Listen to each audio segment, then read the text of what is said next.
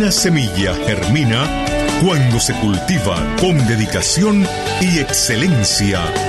Max FM presenta Cultivemos Salud con el doctor José Pacheco. Cultivemos Salud.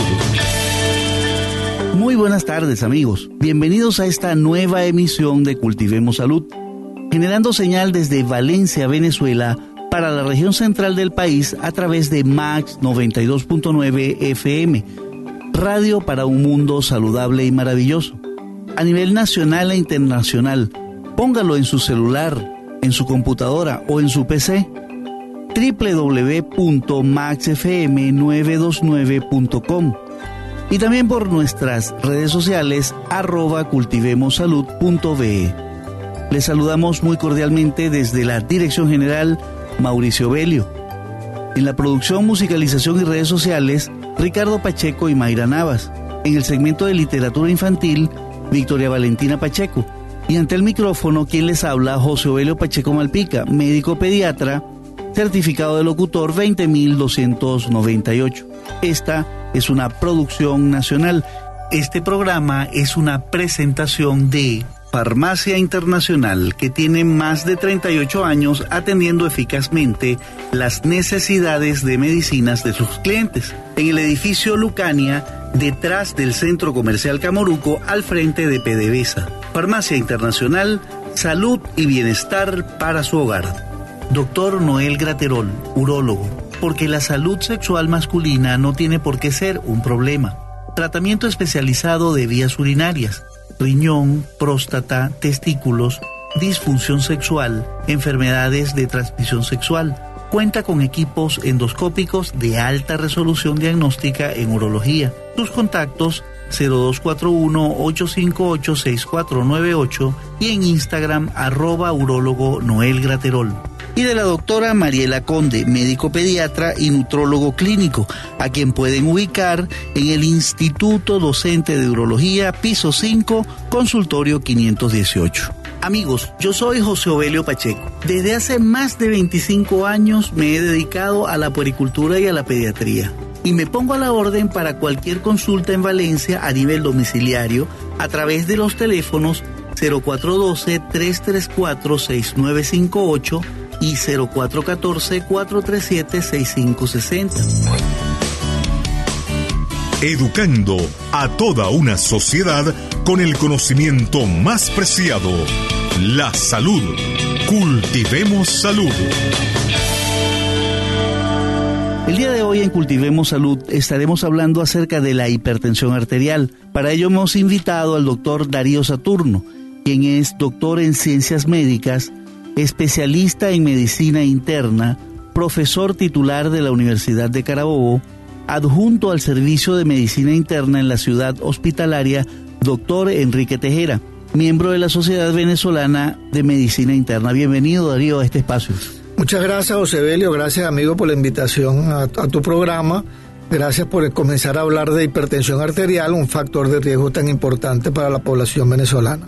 Quiero decir que el doctor Darío Saturno trabaja en Valencia en la clínica Amaury Rangel y también en el Hospital Metropolitano del Norte y su número de contacto es el 0414-414-911. Darío, ¿podemos definir la tensión arterial normal? Sí, claro. Fíjate que la OMS, que es el parámetro que hay que usar, o que ellos utilizan, eh, que se habla de presión arterial alta, cuando la persona tiene por encima la sistólica por encima de 140 milímetros de mercurio y la diastólica por encima de 90. Son las cifras oficiales de la OMS por la cual nos estamos rigiendo. Si bien es cierto que podemos conseguir por ahí algunas sociedades científicas y la, y la sociedad americana que establece que debe ser 130-80, y esta disparidad es porque se van estableciendo de acuerdo a que esa cifra pueda tener repercusiones sobre ciertos órganos de nosotros como son a nivel del cerebro, a nivel del corazón, a nivel de los riñones. Eso es lo que permite establecer esas cifras, que deben ser para la OMS 140-90 y para la, algunas sociedades científicas 130-80. Eso va a depender de si hay o no repercusiones en los órganos blancos. conozcamos que los órganos blancos para la hipertensión... ¿Qué, es lo que se dañan con la hipertensión? Con mayor frecuencia, que es a nivel del sistema nervioso central, el corazón y los riñones. Por eso siempre hablamos de órganos blancos, en esos, pero esos no son los únicos. Existen los otros sistemas que también se pueden dañar con el aumento de la, de la presión arterial. Esa es la importancia de la presión arterial, que es el factor de riesgo más importante para patología cardiovascular y que afecta aproximadamente entre el 30 y el 35% de la población venezolana. Esas estadísticas también se pueden traspolar a nivel mundial. Por eso o sea que, tenemos más o menos similares cifras. Sí, sí, se van estableciendo estudios que se han hecho y se ve que la población mayores de 40 años, sobre todo principalmente en el hombre, en esas edades, se puede hacer una diferenciación entre el hombre y la mujer, ya que la mujer tiene, digamos, la protección hormonal hasta que aparece la menopausa, donde la mujer después se equilibra en las estadísticamente con el hombre después de los 50 años, pero antes de los 50 años la mayor incidencia es en el hombre. Y después de los 50 sí que paran, porque ya no hay esa protección hormonal en la mujer. 30 de cada 100 individuos pueden padecer de la hipertensión. Ahora, tú hablaste de una edad, pero ¿hay alguna edad predominante en el hombre o en la mujer? ¿Podríamos eh, volver a ese punto? Sí, fíjate tú, cuando uno habla de presión arterial o de hipertensión arterial, existe una clasificación. Uno toma en cuenta la clasificación. Es una clasificación primaria y secundaria. En la secundaria, como su nombre lo dice, hay una causa secundaria que está ocasionando la hipertensión la causa sea renal, endocrina, fármacos, otra causa. Algún elemento que está disparando esa tensión y alta. Hay, y hay que corregirlo y por eso son secundarias. esa hipertensión se puede corregir gracias a, a detectar la causa secundaria y corregir la causa secundaria.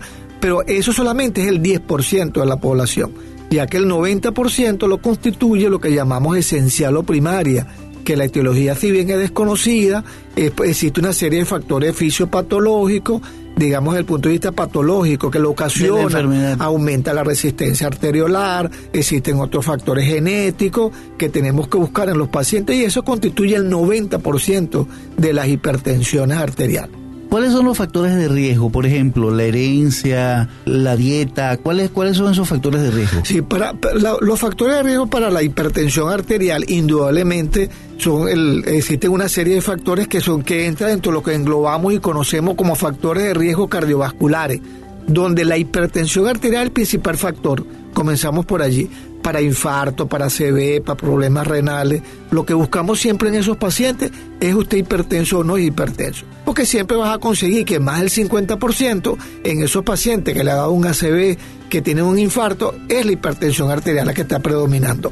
Pero ¿qué factores de riesgo en per se son para, eh, la hipertensión arterial? La obesidad, es un factor de riesgo emergente que está afectando a la población en el mundo.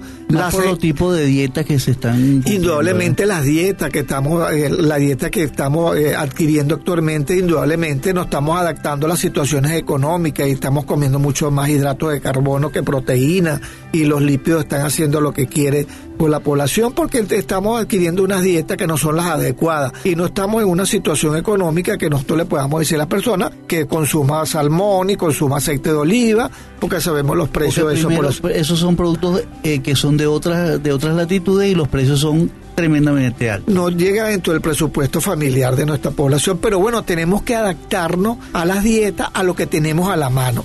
Y por eso a veces uno le dice, adáctese a la dieta, pero consuma productos que le favorezcan a su salud. Entonces la dieta, que las personas son sedentarias, entonces se recomienda que haga ejercicio, que la persona tiene un factor genético, sí, el 50% de los factores eh, que favorecen la hipertensión, conseguimos que nuestra madre es hipertensa, nuestro papá es hipertenso, tengo un hermano que es hipertenso, entonces el factor genético, la sedentariedad, la dieta, la obesidad, el tabaco, ¿ok? El humo del cigarrillo produce vasoconstricción en forma aguda, la nicotina. Entonces la gente que fuma, no solamente para factor de riesgo hipertensión, sino para otro tipo de factores de riesgo que en otra ocasión se puede hablar. La adicción al tabaco es sumamente importante como factor de riesgo. La diabetes per se es una enfermedad cardiovascular que a veces está asociada a la hipertensión arterial. Entonces buscar todos esos factores de riesgo nos permite corregirlo y evitar que nuestros pacientes, pues mayores de 40 años, donde se presenta la mayor hipertensión, se le pueda corregir. Muy bien, estamos hablando con el doctor Darío Saturno, quien es eh, médico especialista en medicina interna, además de profesor de la Universidad de Carabobo, profesor titular, y sus señas son Clínica Mauri Rangel y Hospital Metropolitano del Norte en Valencia. Su número de teléfono de contacto es 0414-414-9911. Y yo quiero hablarles de póngale color a su comida. Hoy vamos a hablar del repollo morado otros nombres como col lombarda, col roja, repollo morado, berza morada. Se caracteriza por el color intenso morado de sus hojas, su sabor es ligeramente más dulce a comparación con otras variedades de col. Vamos a hablar de la ensalada de repollo morado. Se corta bien fino a juliana medio repollo morado. Se toman las ramas de un cebollín y se cortan de manera muy fina, tallos y el bulbo. Se mezclan con el repollo de una ensaladera en una ensaladera y la preparación de aderezo es mezclar en un frasco pequeño una cucharadita de miel, aceite de oliva, sal, pimienta y mostaza en grano machacada. Tapar el frasco y agitarlo con fuerza hasta que se unan bien todos los ingredientes. Luego se baña con el aderezo la ensalada de repollo con cebollín y se remueve hasta que estén bien cocidos. La col lombarda o morada tiene estos beneficios para nuestro organismo es antioxidante, previene el envejecimiento prematuro de las células, nos protege de radicales libres, es anticancerígeno y previene la aparición del cáncer de mama, además del de colon y el de próstata. Es muy buen digestivo y promueve una buena digestión. Esto fue elaborado por la doctora Mariela Conde. Ya regresamos. Y ahora el momento publicitario de Cultivemos Salud. Y a los amigos que me oyen, quiero recomendarles al doctor Noel Graterol, urólogo, porque la salud sexual masculina no tiene por qué ser un problema. Tratamiento especializado de las vías urinarias, riñón, vejiga urinaria, próstata, testículos, disfunción sexual, cálculos, incontinencia urinaria y enfermedades de transmisión sexual. El doctor Noel Graterol ofrece para los diagnósticos más precisos ecografías de alta resolución para el tratamiento de cálculos en el aparato urinario cuenta con el equipo de litotricia extracorpórea más moderno del centro del país. Además, dispone de equipos de endoscopia de alta resolución para los procedimientos de endourología. Doctor Noel Graterol, urólogo, porque la salud sexual masculina no tiene por qué ser un problema. Para sus contactos, 0241-858-6498 y a través de Instagram arroba urologo Noel Graterol. Y ahora quiero hablarles de la doctora Mariela Conde, que es médico pediatra y nutrólogo clínico. Ella es técnico antropometrista ISAC 1. ¿Qué hace eso? La medición de las variables antropométricas en niños y adolescentes deportistas y esto lo relaciona con valores de referencia para la disciplina deportiva y elabora un plan de alimentación adecuado para estimular proporcionalmente el crecimiento y el desarrollo y mejorar el rendimiento deportivo en todas las disciplinas. La doctora Mariela Conde ve en el Instituto Docente de Urología en el piso 5, consultorio 518 en La Viña frente al Policlínico La Viña. El teléfono de contacto 0241-415-1605 y ella ve en consulta de lunes a viernes en la mañana previa cita. Y ahora vamos a hablar de la Farmacia Internacional, que tiene más de 38 años atendiendo eficazmente las necesidades de medicinas de sus clientes. Es una farmacia de mucha trayectoria y experiencia en Valencia. Cuenta con el más amplio stock de medicinas. Tiene además la mayor variedad de marcas para cada tipo de medicamentos. Sus precios son muy competitivos. Le atienden con gran seriedad y responsabilidad. Disponen también de medicamentos especiales del ramo oncológico y tienen un trato humano y de respeto. Su acceso muy fácil en el edificio Lucania, detrás del Centro Comercial Camoruco, al frente de PDVSA. Farmacia Internacional, salud y bienestar para su hogar. Amigos, yo soy José Ovelio Pacheco. Desde hace más de 25 años me he dedicado a la puericultura y a la pediatría. ¿Cómo? Haciendo control de niños sanos, evaluando crecimiento y desarrollo tratando niños y adolescentes con diversos tipos de enfermedades agudas, es decir, de reciente comienzo, o crónicas, que son las que tienen mucho tiempo. Y me pongo a la orden para cualquier consulta en Valencia a nivel domiciliario a través de los teléfonos 0412-334-6958 y 0414-437-6560. También en Instagram, JO Pediatra o cultivemosalud.be. Cultivemos Salud.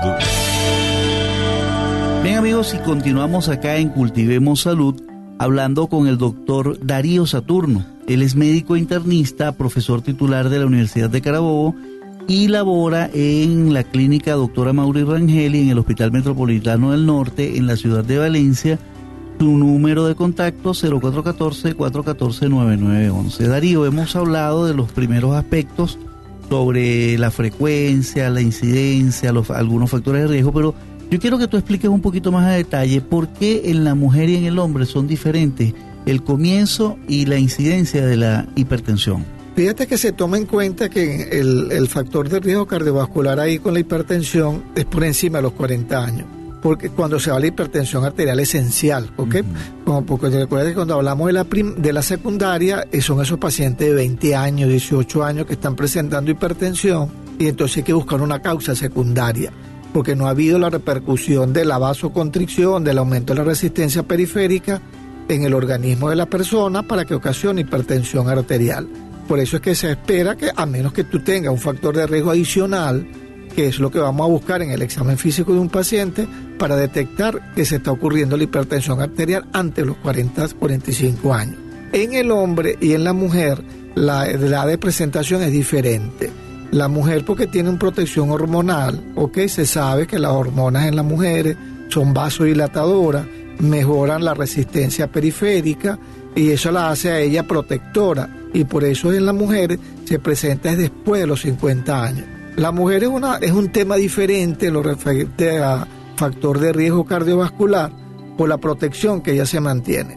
El sistema de vida de la mujer se dice que eh, sabe aceptar el estrés con más facilidad que el hombre o lo sabe dominar más que el hombre, el de acuerdo a las personalidades. Entonces influye el tipo de personalidad, la protección hormonal y el tipo de vida que lleva tanto el hombre como la mujer. Podríamos hablar un poquitico antes de continuar sobre el tipo, los tipos de personalidad.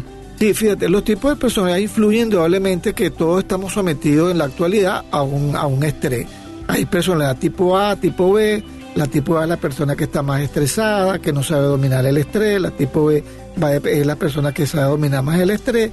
Entonces ese tipo de personalidades suelen a la mayor liberación de hormonas vasoconstrictoras y esas hormonas vasoconstrictoras pues van a empeorar la presión arterial y van a contribuir a que ocurra mayor presión arterial en una persona en un momento dado. Por eso siempre se habla que haga terapia alternativa, pues. Si usted hace alguna terapia de esas alternativas que suelen ocurrir hoy en día, te suele controlar el estrés. ¿Cómo cuáles?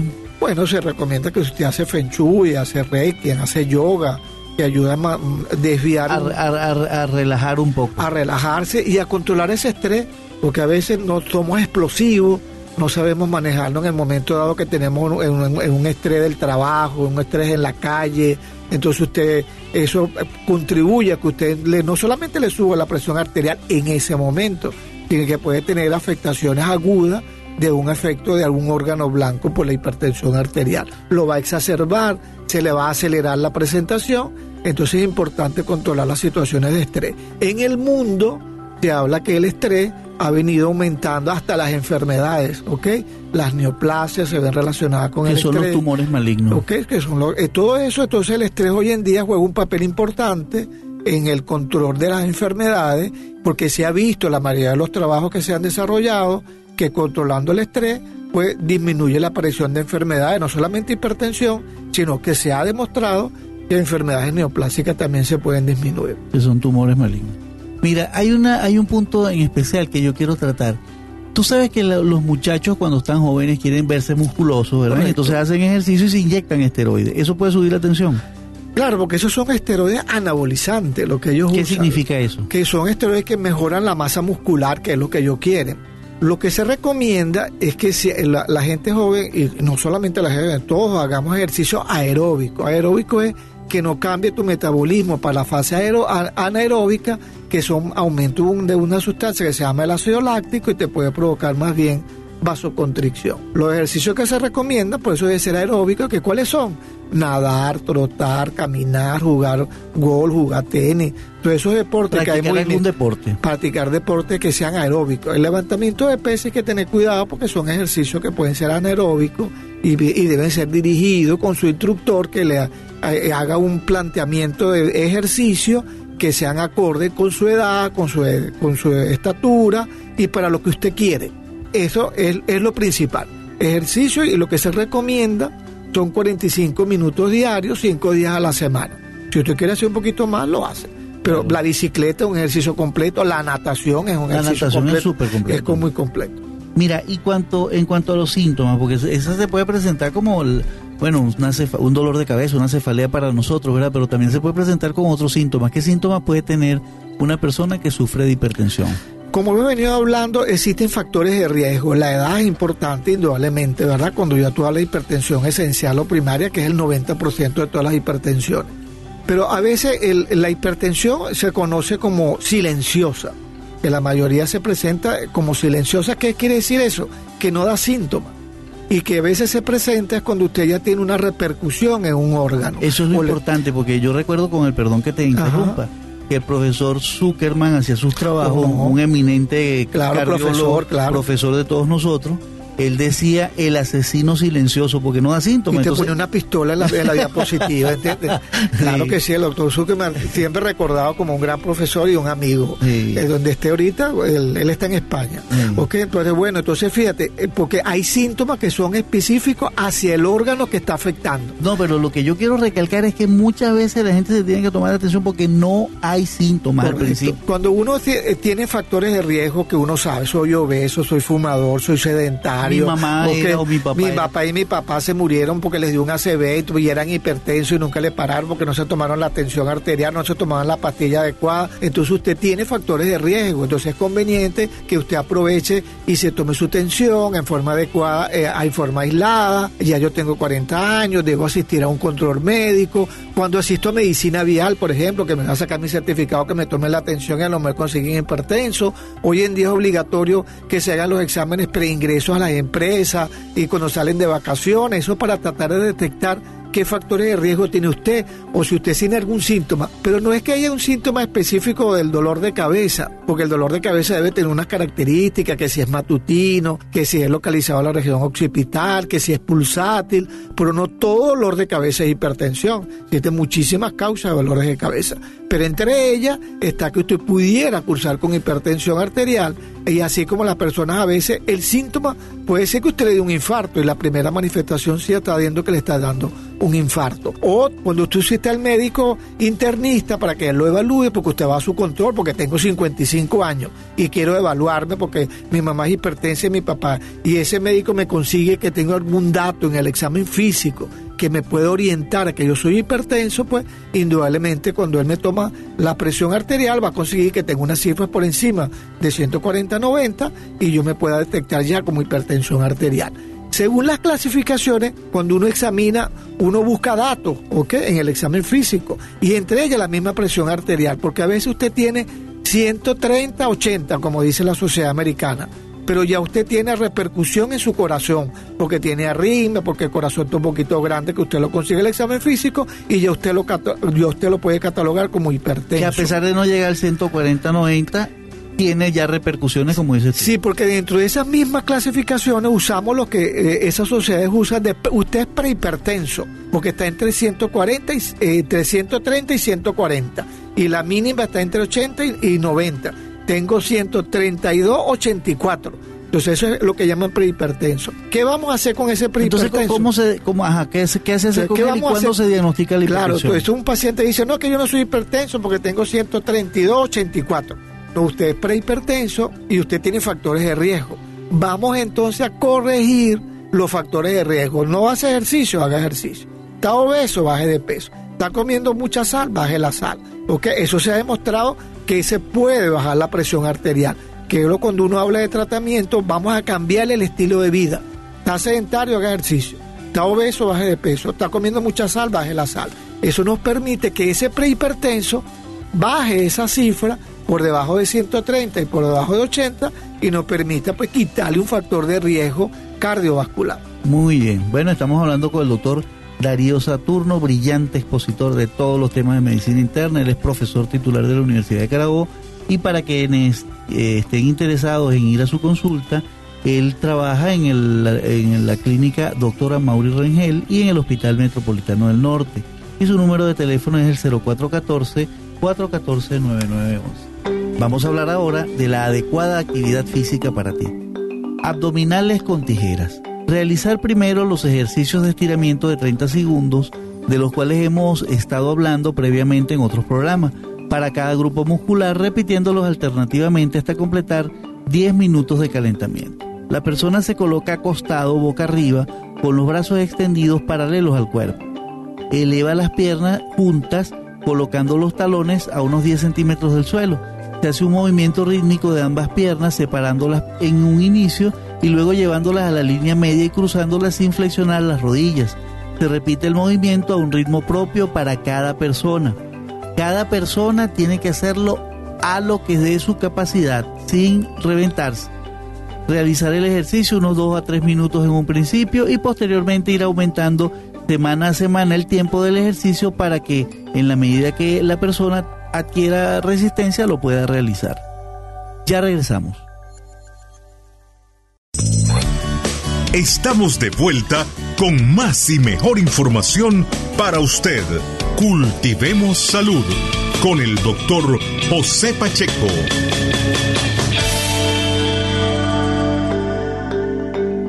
Y vamos a la cartelera médica. La Sociedad Venezolana de Puericultura y Pediatría invita al 68 Congreso Venezolano de Puericultura y Pediatría, cuyo epónimo es el doctor Jesús Eduardo Mesa Benítez. Va a realizarse los días 29 y 30 de septiembre y 1 de octubre en Valencia, en las instalaciones del World Trade Center Hotel Esperia. Verdaderamente un congreso maravilloso y un homenaje a un gran hombre de la pediatría, no solamente en el estado Carabobo, sino en Venezuela y en el mundo. El doctor Jesús Eduardo Mesa Benítez, maestro de maestros. Y usted puede acceder a las inscripciones a través de https dos puntos slash slash svpediatriacongreso.com slash asiste. La Sociedad Venezolana de Puericultura y Pediatría invita. Max FM Cultiva tu salud con el doctor José Pacheco. Cultivemos salud. Continuamos amigos acá en Cultivemos Salud hablando de la hipertensión arterial con el doctor Darío Saturno. Darío, eh, existe la hipertensión emocional y en caso de existir, ¿cómo se debe manejar? Sí, bueno, fíjate, siempre ese concepto que la persona te dice, yo estoy hipertenso porque cuando yo agarro una rabia es que me, me aumenta la presión arterial. Es decir, como factor etiológico no existe la emoción como causante de hipertensión arterial. Lo que las emociones, sean favorecedoras o no, le pueden exacerbar la hipertensión arterial es otra cosa. Por eso se manda a controlar sus situaciones emocionales. Ok, a veces uno inclusive usa los ansiolíticos para mejorar la parte ansiosa en el paciente. ¿Qué es un ansiolítico? Pero el ansiolítico es el que controla la ansiedad, que todos los conocemos como algunos fármacos que mucha gente consume, a veces que tienen que ser indicados por su médico tratante. Ok, eso es lo principal. Usamos alprazolam, usamos clonazepam, que son medicamentos que te suelen quitar esa ansiedad y te baja un poquito ese estrés que tú crees que tiene y que te va a ocasionar el aumento de la presión arterial, porque usted va en un momento en el tráfico y entonces agarra una rabia con el tráfico, con el de adelante, o chocó y eso lo hace que usted exacerbe. Claro, con las emociones existe liberación de, de una serie de hormonas que son una sustancia que tiene nuestro organismo, que son vasoconstrictoras pero usted va a tener una hipertensión arterial momentánea, mediante esa situación de estrés que hay que saberla dominar. Si usted tiene un dolor fuerte, o que digamos un cólico nefrítico, que mucha gente sabe que es un dolor que da porque hay un cálculo en el riñón, está bajando y le ocasiona un fuerte dolor. Ese dolor libera una serie de sustancias como la adrenalina. La adrenalina es una sustancia que es vasoconstrictora. Vasoconstrictora es que comprime más el vaso arterial. Y eso le va a ocasionar una hipertensión arterial mientras usted tenga ese dolor. Que el paciente te va a llegar de repente con 15, 10 de tensión arterial, 150, 100. Cálmate el dolor, te vuelves a tomar la presión arterial y visualizas que entonces la presión está ahora en 120, 80. Porque te quitaste ese factor de riesgo que te estaba exacerbando la presión arterial porque el, término debería ser presión. El vaso se está sometiendo a una presión arterial, ¿ok? Y eso es lo que hace que suba, eso en, un momento dado, y por eso controlamos. De ahí, la, de ahí que cuando hablamos al principio, que las mujeres tienen todo lo contrario, tienen hormonas vasodilatadoras, y por eso ya están protegidas hasta que llega la menopausia. Y además manejan mejor el estrés. Y además manejan la, tipo de presión de la mujer, porque la mujer está, eh, vamos a hablar un poquito, a darle algo favor a, la mujer. Su sistema de vida es diferente al del hombre. La mujer, y hay que reconocerlo, hace más de tres cosas a la vez y, no lo estresa. Lleva al niño al colegio, prepara el desayuno y se va para el trabajo. Y se maquilla mientras, y se, maquilla mientras va en la cola del trabajo. Eso lo hace porque han sabido manejar el estrés a través de la vida. Eso lo ha enseñado el sistema de vida. En cambio, el hombre no, no, siempre nos enseñaron a que nos hacen todo en la casa, pues la mayoría somos así, pues nuestras madres nos hacen todo, nos preparan el desayuno, nos preparan la ropa para el colegio y nos llevan de paso al colegio en la mamá. Claro, Hoy en día los padres han, mejorado, pero hay que reconocer que la mujer tiene un manejo de estrés mucho mejor que el hombre, indudablemente, porque el sistema de vida a la que estamos sometidos, nuestra, nuestra cultura nos ha llevado a ese prototipo de, de formación. Ok, aun cuando ya la hemos nombrado en los otros dos espacios, yo quisiera que tú dieras un poquito de orden en cuanto a las medidas generales, o sea, la dieta, el ejercicio, esas otras cosas. Sí, fíjate, en las medidas de área indudablemente comenzamos con que usted debe corregir sus factores de riesgo. Uno cuando va a tratar al paciente dice, uno debe tratarlo más allá del manejo de la presión arterial. ¿Qué quiere decir eso? Que voy a controlar todos esos factores de riesgo, le voy a dar recomendaciones que nos permita que la persona pueda cambiar su estilo de vida. ¿Ok? Entonces uno debe decirle quítese factores de riesgo. Usted debe comenzar con una dieta. Como tú mencionaste por ahí varias dietas, eso permite pues que la persona consuma menos sal. ¿Por qué la sal?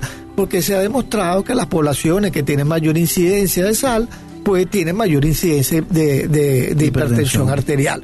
Y la, y la sal es una sustancia vasoconstrictora. Entonces, se ha demostrado que si usted consume entre 3 y 6 gramos de cloruro de sodio, no es que no va a consumir sal, no es que va a ser una dieta sódica. Una cosa es una dieta sin sal y una, una dieta baja en sal. Pero esa dieta es necesaria, o sea, esa cantidad de sal es necesaria. Es necesaria porque si, no, si usted pierde sal puede tener algunos efectos colaterales que no son beneficiosos para el paciente indudablemente. Claro. Entonces usted es lo principal que se comienza hay que saber comer, ¿verdad? Entonces uno le dice, no vaya a ingerir queso salado, enlatado, que lleva preservadores que son de sal. Entonces usted debe saber comer una dieta baja en sal, eh, que sea entre 3 y 6 gramos de cloruro de sodio. Eso es lo principal. Después que tú comiences a hacer ejercicio, como tú mencionaste, los ejercicios deben ser manejados preferiblemente por un instructor. Y progresivamente a la capacidad de la persona. Exacto, no usted que te vas a meter el primer día dos, dos horas, porque entonces no lo vas a hacer más, no te va a estimular. El ejercicio estimula hormonas que son estimulantes. La persona que hace ejercicio circula una sustancia que son las endorfinas, que son estimulantes, te mejoran la parte anímica, la autoestima, aparte de mejorarte la parte física, indudablemente eso es lo que buscan muchas personas, pero más, más allá de eso, es el beneficio que te da desde el punto de vista de la salud el ejercicio. Y por eso los ejercicios, lo que se ha recomendado es que mandemos 45 minutos diarios, 5 días a la semana. Y usted puede hacer un poquito más porque su requerimiento lo permite, hágalo y usted va a ver que se va a sentir mejor, se siente con mayor, mayor disciplina, eso le, le, va a cambiar su estilo de vida indudablemente. si usted es obeso, tiene que bajar de peso. Indudablemente que eso uno ve en los pacientes que a veces son obesos porque tienen un índice de masa corporal más de 35, que a veces tiene que hacerse la cirugía para, para ayudarse, eso va a traer trastornos metabólicos, inclusive tiene, tiene un, un concepto que está dentro de la prediabetes, la obesidad le trae sedentariedad, le trae trastornos endocrinos, le trae eh, trastornos del sueño y todo eso son factores de riesgo que van a afectar su sistema cardiovascular. Pero la obesidad por sí es una, es una enfermedad, eh, hay que atacarla, usted debe tomar conciencia de que debe hacer dieta, de que debe hacer ejercicio para eliminar ese factor de riesgo que es la obesidad. Otro factor de riesgo importante que hay que modificar es el tabaco. La adicción al tabaco es un factor de riesgo importante para patología cardiovascular. Se ha demostrado que la nicotina, fíjense que es el humo del cigarrillo, el que desencadena la serie de eventos bioquímicos y celulares. Por eso se habla hoy en día del fumador pasivo, el que está la esposa que está al lado del fumador. Los hijos que están ahí. Los hijos, entonces no, yo nunca fumé. Y la señora estuvo 40 años casada con un señor que fumó o el, niño, que es asmático, no, que el niño no me sale de una crisis de todo y yo lo cuido, pero el papá fuma. El papá fuma, entonces eso se llama adicción al tabaco. Entonces hoy en día existen eh, eh, parámetros desde el punto de vista terapéutico para que la persona deje fumar. por lo, Bueno, se le ha colocado en la, cajetilla del, cigarro los efectos que ocasiona y todavía la gente sigue fumando. Porque ha sido difícil, porque es una adicción importante del tabaco, pero eso ocasiona una serie de acelera la aterosclerosis. Eso quiere decir que acelera que se vayan tapando las arterias, ¿ok? Entonces fíjense usted que esos factores de riesgo que usted puede modificar, porque yo tengo un factor de riesgo que no voy a modificar, que es mi factor genético, y que además de eso existen enfermedades que se asocian mucho con la hipertensión arterial. Entre ellos nuestra diabetes. Fíjense que la diabetes es la pandemia del siglo XXI hasta que llegó el COVID pero la diabetes sigue siendo una enfermedad que va en aumento. ¿Y por qué va en aumento la diabetes? Bueno, porque no corregimos nuestros factores de riesgo, no corregimos la obesidad, no corregimos la sedentariedad y eso favorece que aumente la diabetes. Bueno, estamos hablando con el doctor Darío Saturno acerca de la hipertensión. Quiero decir que él trabaja en Valencia en la clínica doctor Amaury Rangel y en el Hospital Metropolitano del Norte y su teléfono es el 0414 414 9911. Ahora quiero hablarles de la buena lectura para tu cerebro y tu cultura. El niño que lee será un adulto lector y el adulto lector está previniendo el Alzheimer. Hoy toca literatura infantil. Nur y el gnomo irlandés. Este es un cuento del 2008. Nur es eh, un niño que tiene nueve años y la gran suerte de vivir al lado de su amama, que es su abuelita, y de su atite, que es su abuelito. Un día, su mamá le dice que hay un duende en la basura. Y Nur, que es una niña traviesa, corre a conocer al duende y vaya, sí que hay un duende, que es un gnomo irlandés de nombre Finn, Finn con doble N, que es muy alegre, divertido, chiquitín y muy listo. Finn se viste de verde, vive detrás de la basura y hace magia. A partir de ese momento, Nur tiene un secreto que solo comparte con sus mejores amigos pero el abuelo cree que hay un ratón en la casa y no para de poner trampas a los ratones. Los autores son Toti Martínez de Lecea y Juan Luis Landan. Eso fue editado en España en 2008. Y a los padres oyentes les invito a leer junto a sus niños, ya que un niño lector será un adulto lector, actividad que prevendrá en el adulto el temible Alzheimer. Ya regresamos. Y ahora el momento publicitario de Cultivemos Salud.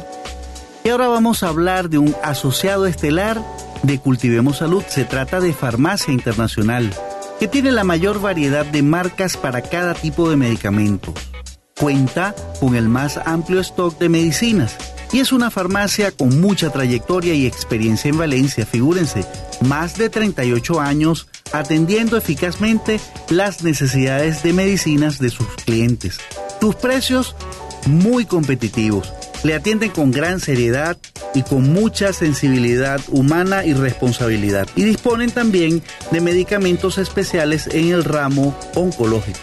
Y muy fácil acceso en el edificio Lucania, detrás del Centro Comercial Camoruco, al frente de PDVSA. Farmacia Internacional, salud y bienestar para su hogar a través de los teléfonos 0412-334-6958 y 0414-437-6560, yo me pongo a la orden para cualquier consulta en Valencia a nivel domiciliario.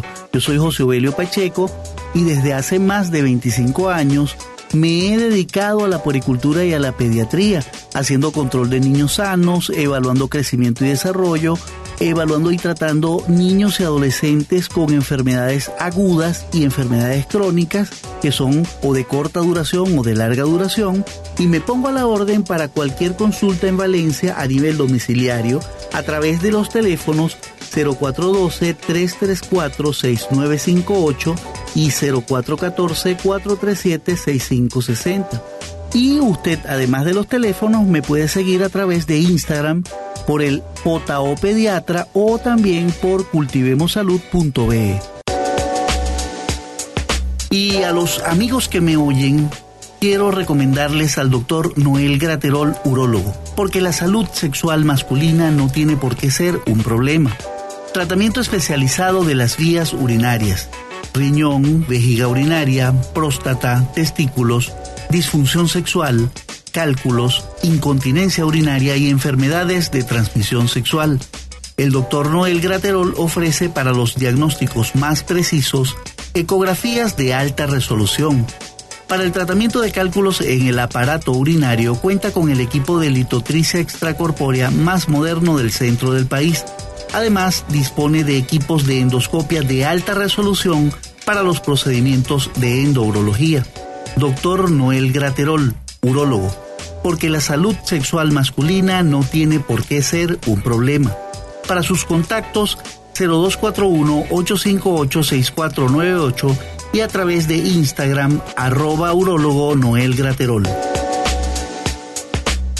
Y ahora quiero hablarles de la doctora Mariela Conde, médico pediatra y nutrólogo clínico, educadora en diabetes por la Universidad Central de Venezuela, porque la educación en diabetes es parte del tratamiento, además de elaborar un plan de alimentación ajustada a sus necesidades para mantener el crecimiento y desarrollo saludable y el control de la glicemia. La doctora Mariela Conde tiene su consulta en el Instituto Docente de Urología en el piso número 5, consultorio 508, frente al Policlínico La Viña. El número de contacto 0241-415-1605 y las consultas son de lunes a viernes en la mañana previa cita. Una semilla germina cuando se cultiva con dedicación y excelencia. Cultivemos salud.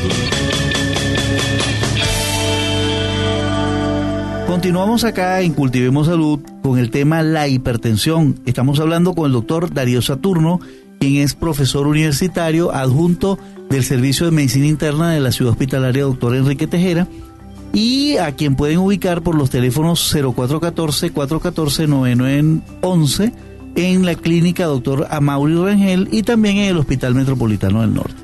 Darío, si hay otras patologías, esto agrava la hipertensión, otras cosas, por ejemplo, diabetes, problemas metabólicos, etcétera. Sí, indudablemente que son patologías concomitantes con la hipertensión ¿Qué arterial. significa concomitante? Concomitantes que van a la par con la hipertensión. Soy hipertenso y soy diabético. Soy hipertenso y soy nefrópata. Soy hipertenso y tengo problemas de la tiroides. Soy hipertenso y tengo X patología. Porque lo más frecuente es que consigamos una asociación importante entre la diabetes y la hipertensión.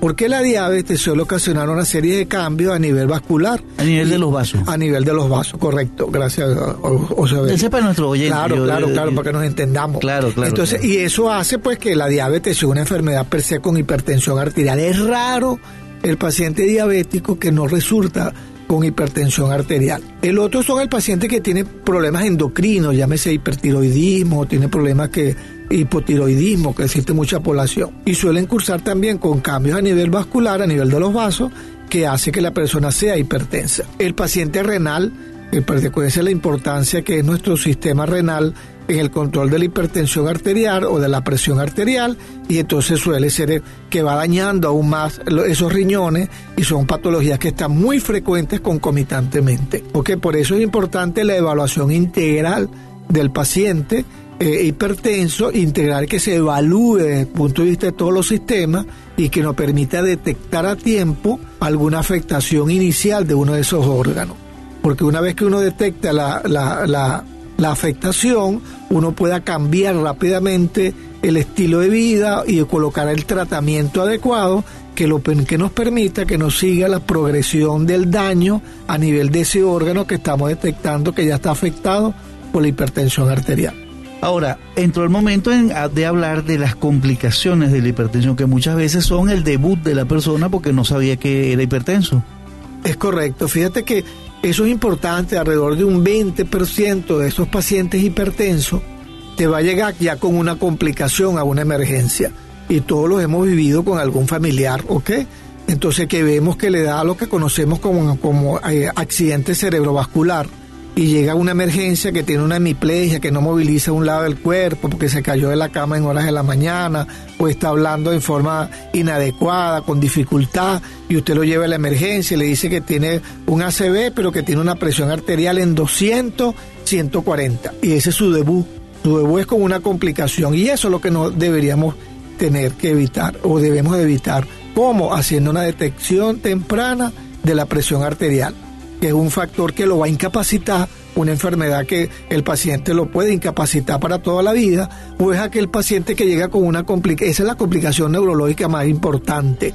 Y el ACV puede ser isquémico porque se tapa el vaso, o puede ser porque es sangre, un ACV hemorrágico, o puede dar trastornos cognitivos, porque a la larga te puede dar trastornos de demencia en el paciente, que llama la demencia vascular. Entonces, eh, por eso es importante defender nuestro cerebro y cómo lo defendemos controlando la presión arterial. El otro órgano afectado con mucha frecuencia es indudablemente el corazón. Le puede dar un infarto, entonces el paciente llega a la emergencia con un dolor en el pecho que se levantó en la mañana, porque en la mañana son la mayoría de los eventos cardiovasculares. ¿Por qué? Porque es el donde están predominando las hormonas vasoconstrictoras, es lo que llamamos el ritmo circadiano cuando se presenta con mayor frecuencia una enfermedad cardiovascular en las primeras horas de la mañana. ¿Qué lo despierta uno en la mañana, a las 5, a las 6 de la mañana? La descarga hormonal, el cortisol, la adrenalina, que lo hace que usted se despierte. Pero esas son hormonas vasoconstrictoras. Que son activadoras, pero contraen los vasos y eso sube la tensión. Claro, y por eso es que la mayoría de esos eventos ocurren en esa mañana, porque son esos niveles donde están más altos y por eso se recomienda que usted esté detectando a tiempo su presión arterial. Amanecer con un dolor en el pecho o tengo una arritmia o ahora me canso y antes no me cansaba. Ahorita que no hay ascensores por la luz, entonces usted subía dos pisos y no se cansaba. Pero lo estoy subiendo y me estoy cansando. Eso se llama disnea o lo que conocemos como dificultad respiratoria. Entonces ya usted está teniendo dificultad respiratoria, ya teniendo afectación cardíaca.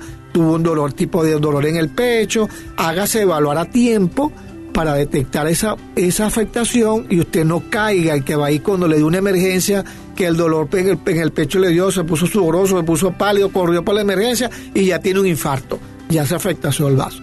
Y lo otro es, la, afectación de nuestros riñones, que ya el paciente comienza con una afectación renal, porque comienza a tener problemas para, la, para, para, orinar, que comienza a tener cierta clínica que se le están hinchando los pies, que está pálido. Entonces, todas esas características hace cuando usted le hace sus exámenes paraclínicos, que son los exámenes de laboratorio o algún otro examen que el médico detecte que usted debe realizarse y ya le aparece la afectación renal, porque tiene unos exámenes alterados, entonces ya tenemos daño sobre esos órganos importantes, que es el cerebro, los ACV, la, la, afectación cardiovascular y la afectación renal. Ya eso no deberíamos llegar allá. Y usted ya después de los 40 años, que sabe que empieza la incidencia de la hipertensión arterial, comienza su chequeo, porque tengo factor de riesgo, porque estoy gordito, porque estoy sedentario, porque mi mamá es hipertensa, porque mi papá es hipertenso, pero yo me voy a tratar de detectar a tiempo la presión arterial. ¿Y cómo lo detecto? Tomándose la presión arterial.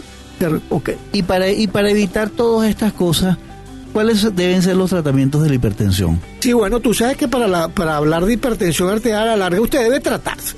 Si yo soy hipertenso, tengo que tratar. ¿Y cómo comienza? Además de corregir los factores de, que tú has mencionado. Por ahí comienza todo el tratamiento, que es lo que llamamos primero cambio del estilo de vida.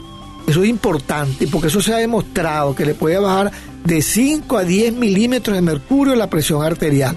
Pero es el ejercicio habitual, es la dieta habitual. No es que yo hice dieta hoy, no lo hago lo demás. Seis días no voy a hacer dieta. Yo hago ejercicio hoy y mañana y después no hago más ejercicio y no de cada 15 días el ejercicio habitual, como dijo el doctor hace rato, en, una recomendación, que haga una dieta habitual, que se quite factores de riesgo. Me los tengo que quitar. La obesidad, la sedentaridad, la dieta, el tabaco, ¿ok? El estrés.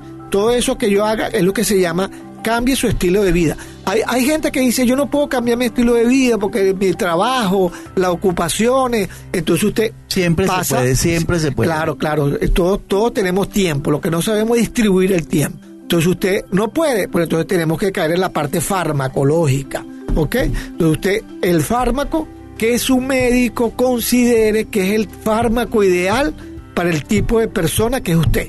Pues no es que yo voy a tomar el eh, X medicamento que lo está tomando un amigo mío. Así que a él le hace efecto y a mí ese, es muy frecuente. es frecuente. No, yo estoy tomando lo que está tomando mi mamá, porque mi mamá toma este medicamento y yo me lo voy a tomar. Eso no es así. Usted debe ser evaluado por un médico que va a decidir cuál es el fármaco de acuerdo a su prototipo de personalidad y de acuerdo a las patologías asociadas que usted tenga para recibir X fármaco. Y por eso existe un arsenal de fármacos antihipertensivos que le van a permitir que usted tenga su control de presión arterial pero debe ser evaluado su personalidad, sus patologías asociadas, como hemos hablado, si es diabético, si no es diabético, si es nefrópata, y si usted lo tolera o no. Porque a veces uno manda un medicamento que a los 15 días usted regresa a la consulta porque no lo toleró, pues. Entonces uno se lo cambia. Y hay que hacerle los ajustes. Es correcto. Pero debe ser indicado por su médico. Es lo primero que usted debe hacer. ¿Qué fármaco debo yo recibir? uno le uno, usted le va a hacer un examen físico, su médico le va a pedir una serie de exámenes que le van a permitir seleccionar el fármaco que le va a ir mejor a sus condiciones. Porque cada tratamiento es individualizado. Es individualmente. eso es lo principal, lo que tú has dicho. Hay que individualizar el tratamiento. Muy bien. Bueno, Darío, maravilloso programa. De verdad, un honor haberte tenido acá en Cultivemos Salud.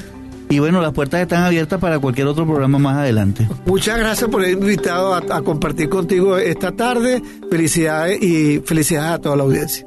Bueno, hemos llegado al final de Cultivemos Salud y nos despedimos muy cordialmente desde la Dirección General, Mauricio Belio, en la producción, musicalización y redes sociales, Ricardo Pacheco y Mayra Navas, en el segmento de literatura infantil, Victoria Valentina Pacheco, ante el micrófono quien les habla, José Ovelio Pacheco Malpica, médico pediatra, certificado de locutor 20298. Esta es una producción nacional. Este programa fue una presentación publicitaria de Farmacia Internacional, que tiene más de 38 años atendiendo eficazmente las necesidades de medicinas de sus clientes. En el edificio Lucania, detrás del Centro Comercial Camoruco, al frente de PDVSA. Farmacia Internacional, salud y bienestar para su hogar. Doctor Noel Graterol, urólogo, porque la salud sexual masculina no tiene por qué ser un problema.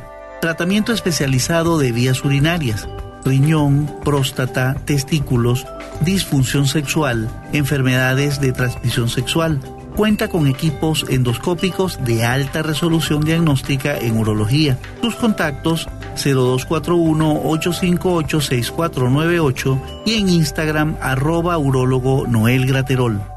Y de la doctora Mariela Conde, médico pediatra y nutrólogo clínico, a quien pueden ubicar en el Instituto Docente de Urología, piso 5, consultorio 518. Amigos, yo soy José Ovelio Pacheco. Desde hace más de 25 años me he dedicado a la puericultura y a la pediatría. Y me pongo a la orden para cualquier consulta en Valencia a nivel domiciliario a través de los teléfonos 0412-334-6958 y 0414-437-6560. Y recuerden amigos, háganlo bien, lo vean o no lo vean. Eso habla de su compromiso con usted mismo, con Dios con nuestros semejantes y con nuestro amado planeta Tierra. Hasta un próximo programa.